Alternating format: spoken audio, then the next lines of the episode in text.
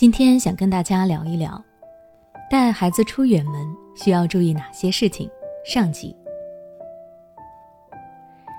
你有没有带孩子去远门的烦恼？最近有一位家长来咨询我，他说这几年因为疫情一直就地过年，好不容易找到一个机会回家，结果被孩子闹得头都大了。他告诉我说，这是第一次带孩子回老家。一路上，孩子不停地哭闹，无论家长怎么安抚，没过多久，孩子又会继续哭闹。这到底是怎么回事呢？因为疫情，可能不少人已经有很长一段时间没有外出了，家长尚且还有工作和出差，对于孩子来说，这段时间其实他们更多的是待在家里。虽说无可奈何，但难免会对外界产生陌生感和距离感。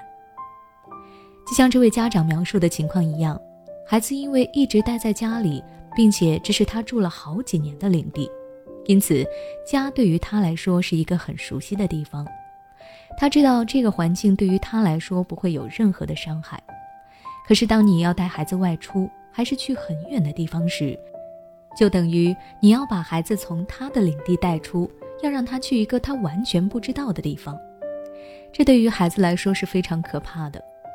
离开熟悉的地方会让他很没有安全感，再加上一路上会遇到很多的陌生人，各种陌生的面孔会给孩子带来恐惧感。另外，像是坐高铁、飞机这类交通工具，可能孩子也是第一次坐，路途上又各种的奔波，这都会使孩子疲劳，然后又变得更加难以适应，于是就会不停的哭闹。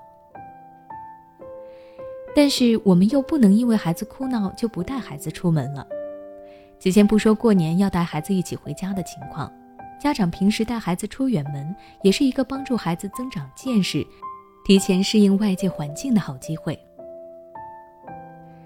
在综艺节目《我的小尾巴》里，我发现哥哥们除了日常在家照顾妹妹以外，也会带着妹妹们出去玩。就比如第一季的哥哥黑泽。他会在妹妹小时候就带着妹妹到处的旅游，或者是在第二季的哥哥聂泽宁，在妹妹三岁多的时候就和妹妹自驾游并在外过夜。这些妹妹在与他人相处时就没有其他的妹妹的含蓄和害怕，她们有了外出的经验，懂得怎么更好的与他人相处，也不畏惧面对困难和挑战，甚至还会带着其他的妹妹一起完成任务。所以说，家长带着孩子出远门，不要害怕孩子的哭闹，而是要提前做好相应的准备，让孩子能够用更好的状态面对即将到来的未知环境。那么，针对前面家长所提出的情况，我们可以怎么做呢？首先，我们要提前给孩子做好心理准备，这是必不可少的。家长们要事先跟孩子说好，我们要去哪里，要去多久，要坐什么交通工具。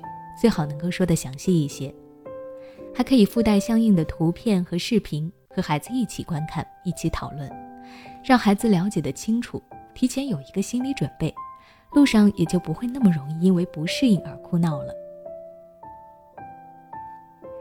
其次，一定要带上孩子的随身物品，比如孩子一直抱着的娃娃，经常披着的毛毯，最爱的玩具等等。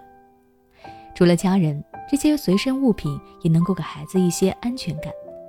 当孩子身边有了这些物件时，也就比较不会因为外界环境的改变而过分的害怕了。那么，由于篇幅原因，家长带孩子出远门可以注意的其他要点，我将会在下期节目中继续和你分享。如果你想了解家长带孩子出去旅游的注意事项，欢迎关注我的微信公众号“学之道讲堂”，回复关键词。旅游就能查看相关内容了。每当我们感叹生活真难的时候，现实却又告诉我们，生活还能更难。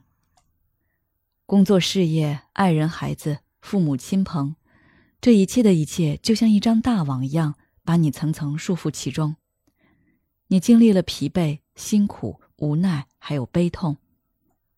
如果你只是一个人默默承受，那你迟早会崩溃。心灵时空组建了专业的心理救援队，每位咨询师都拥有超过二十年以上的咨询经验。只要你需要，我们就在。微信关注“心灵时空”，后台回复“咨询”就可以体验十五分钟心理清诊了。